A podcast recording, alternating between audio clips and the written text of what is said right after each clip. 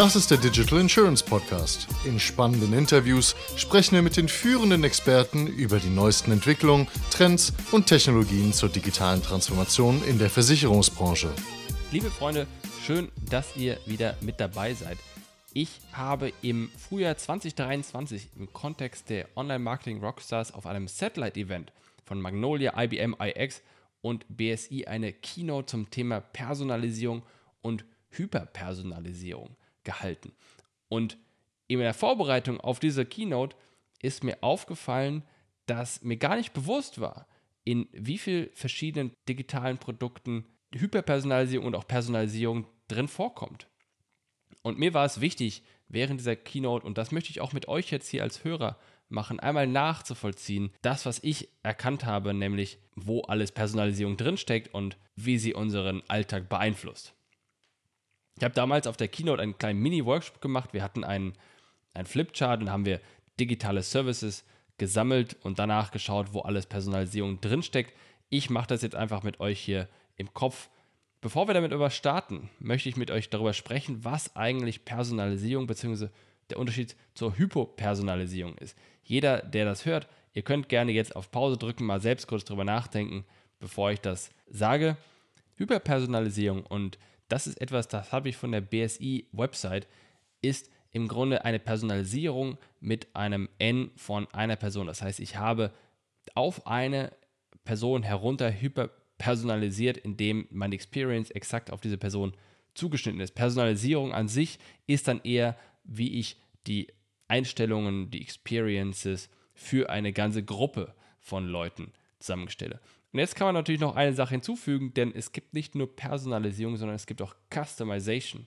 Und auch hier könnt ihr mal kurz eine Pause machen, bevor wir darüber sprechen, was Customization ist. Denn Customization ist interessanterweise, wenn ich nicht Daten zur Anpassung der Software verwende, sondern wenn ich im Vorfeld beispielsweise als Kunde selbst aktiv meine Software mein Erlebnis beeinflussen kann. Bestes Beispiel für Customization im Mobiltelefon ist, dass ich den Hintergrund selbst festlegen kann. Damit customize ich ein bisschen meine Experience. Das gleiche ist, wenn jetzt ein Versicherer hingeht und sein Kernversicherungssystem, Bestandsführungssystem an seine eigenen Prozesse anpasst, ist das auch eine Art von Customization.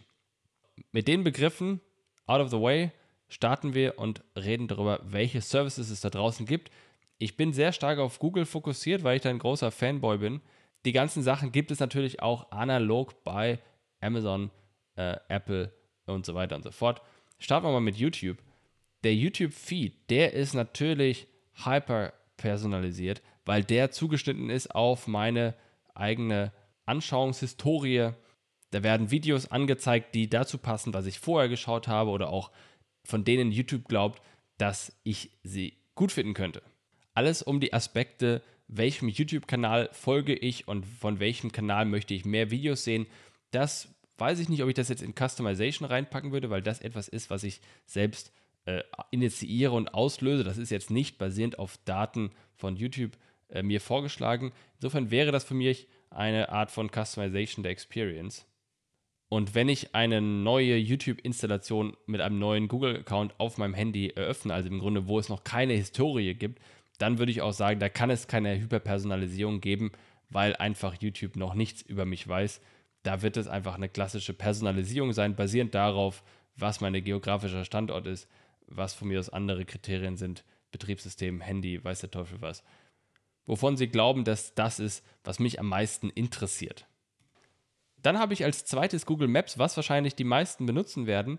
Und für alle, denen es schon aufgefallen ist, dort werden Orte hervorgehoben, basierend darauf, was ich besucht habe, was mir gefällt, was ich kommentiert habe, wonach ich gesucht habe, etc. Folgendes Beispiel: Ich kann auf meiner Google äh, Maps App auf dem Handy ranzoomen an den Standort, wo ich gerade bin.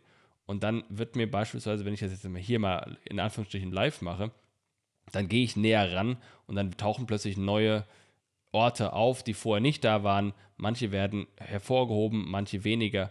Und all dieses Anzeigen, hervorheben, verschwinden lassen, ausblenden, all das basiert natürlich auf meiner Historie und ist natürlich highly customized dazu, wo ich gerade bin, was ich mache und was mich interessiert. Auch natürlich, und da kommen wir in die Personalisierung rein, natürlich auch basierend auf der Uhrzeit. Ne, wenn ich jetzt um 12 Uhr danach schaue, sind mir wahrscheinlich, werden mir wahrscheinlich eher Restaurants äh, gezeigt. Am Sonntag werde ich mit Sicherheit keine äh, Geschäfte sehen. Also hier haben wir eine Kombination aus Hyperpersonalisierung basierend darauf, wo ich schon vorher alles war und natürlich klassischer Personalisierung basierend auf der Uhrzeit und dem Standort, den ich gerade aufrufe.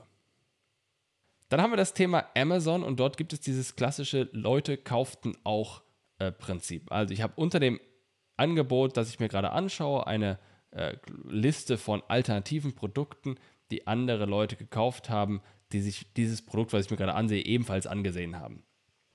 Und hier kann man jetzt diskutieren, ob das Hyperpersonalisierung ist, ob das einfach Personalisierung ist. Ich würde argumentieren, das ist hier Personalisierung. Das ist ein ähnliches Ergebnis, was wir auch in unserem Workshop bei dem Event von Magnolia, IBM iX und BSI hatten. Das ist eher eine Personalisierung, weil die Wahrscheinlichkeit hoch ist, dass andere Leute, die das gleiche Produkt ansehen, die gleichen kauften, auch Vorschläge erhalten würden. Da habe ich jetzt bisher nicht den Eindruck gehabt, dass das groß auf meine eigene Kaufhistorie abgestimmt ist. Am Ende des Tages, und das ist das, was wir dort auch besprochen haben live, geht es auch gar nicht so sehr darum, ob es exakt personalisiert oder hyperpersonalisiert ist. Sobald ich das Gefühl habe, dass das, die Experience auf mich zugeschnitten ist, dann geht es mir schon wesentlich besser, dann empfinde ich den Service als wesentlich kundenfreundlicher und nutzerfreundlicher, als wenn es das nicht wäre. Dann haben wir die Google-Suche. Klassisches Produkt gibt es seit wahrscheinlich 25 Jahren inzwischen. Noch nie so personalisiert wie heute. Google weiß, wer ich bin, was mich interessiert, wonach ich suche, basierend natürlich auf meiner Historie, basierend auf all den Nutzererfahrungen mit anderen Produkten von Google. Und dementsprechend können Sie mir Suchergebnisse so sortieren, dass sie für mich am interessantesten sind. Das heißt, Dinge, auf die ich seltener draufklicke, werden natürlich nach unten priorisiert. Dinge, auf die ich öfters draufklicke, werden nach oben priorisiert.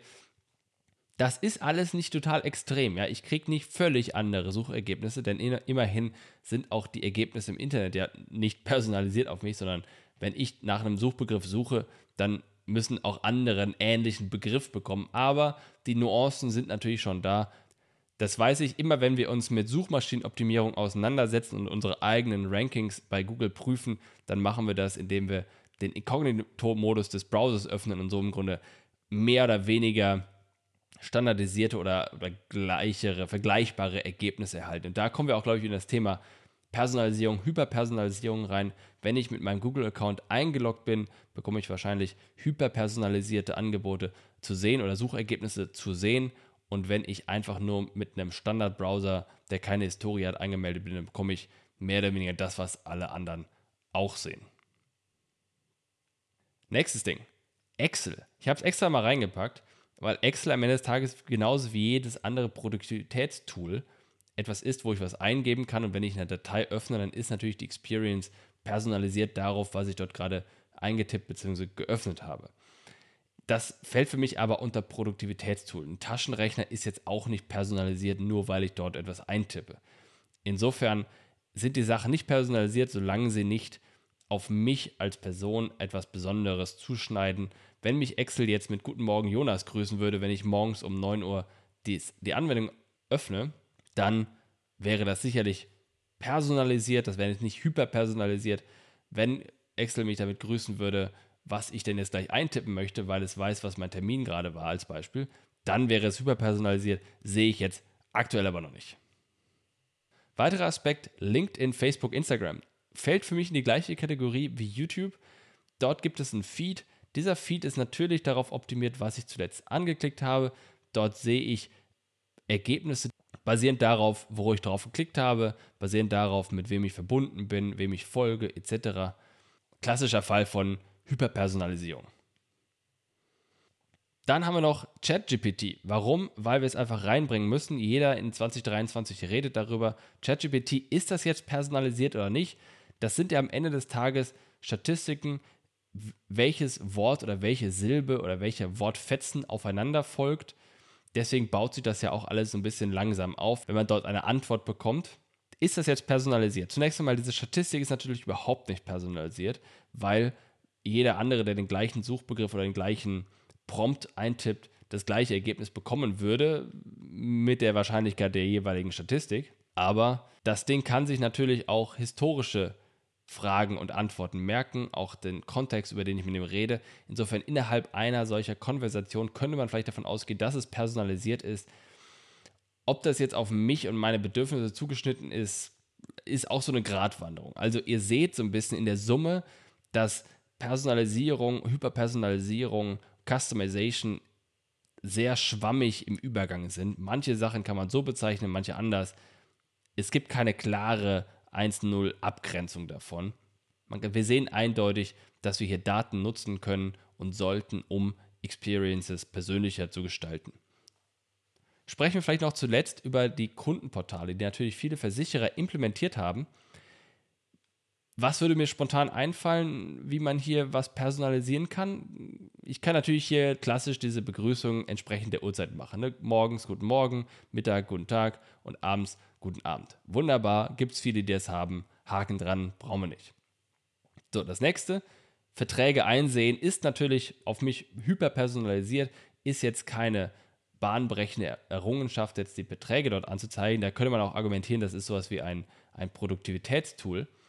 Was aber durchaus viele Versicherer noch machen, ist, dass ich gerade Kontoverbindungsänderungen, dass ich Adressänderungen als Form von Antrag einreichen muss, der dann geprüft wird und dann irgendwann in das Kundenportal wieder zurückgespielt wird, sobald es ein Update gab. Ich glaube, hier kann man äh, im Zweifel schneller, äh, interaktiver sein. Erstens, indem man direkt sieht, dass ich eine Änderung eingereicht habe, mit wahrscheinlich diesen Änderungen, dass die vielleicht auch noch geprüft wird oder sowas in der Art. Ähm, das wäre für mich eine weitere Form von Personalisierung zur Grenze von Produktivitätstool. Beim Thema Kfz-Telematik und Vorschlägen, wie man besser fahren kann, da sind wir, glaube ich, eher in der Welt von Hyperpersonalisierung. Das macht mehr Sinn. Nochmal ein ganz anderes Beispiel: Telefonie. Ist Telefonie jetzt personalisiert per Definition oder muss man das noch personalisieren?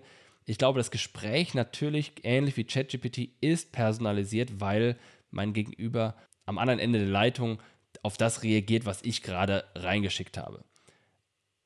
Wenn aber auf der anderen Seite der Support-Mitarbeiter erstmal nachschauen muss, oh, was ist denn Ihre Kundennummer oder sagen Sie mal die Adresse und was ist Ihr Geburtsdatum, ich hole mir mal Ihre Daten, erst dann wird es von mir hyperpersonalisiert und je mehr der Kundendienstmitarbeiter über mich Bescheid weiß, desto mehr ist es personalisiert oder hyperpersonalisiert.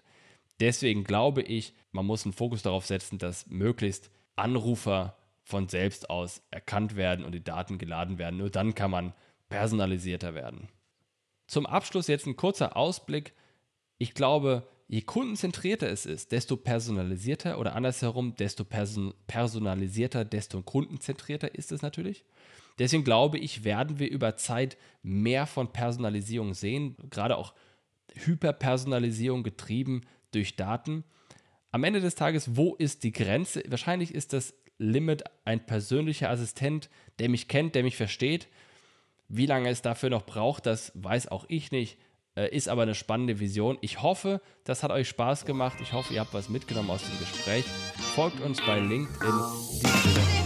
Dankeschön. Macht das war eine weitere Ausgabe des Digital Insurance Podcast. Folge uns bei LinkedIn und lass eine Bewertung bei Apple, Spotify und Koda.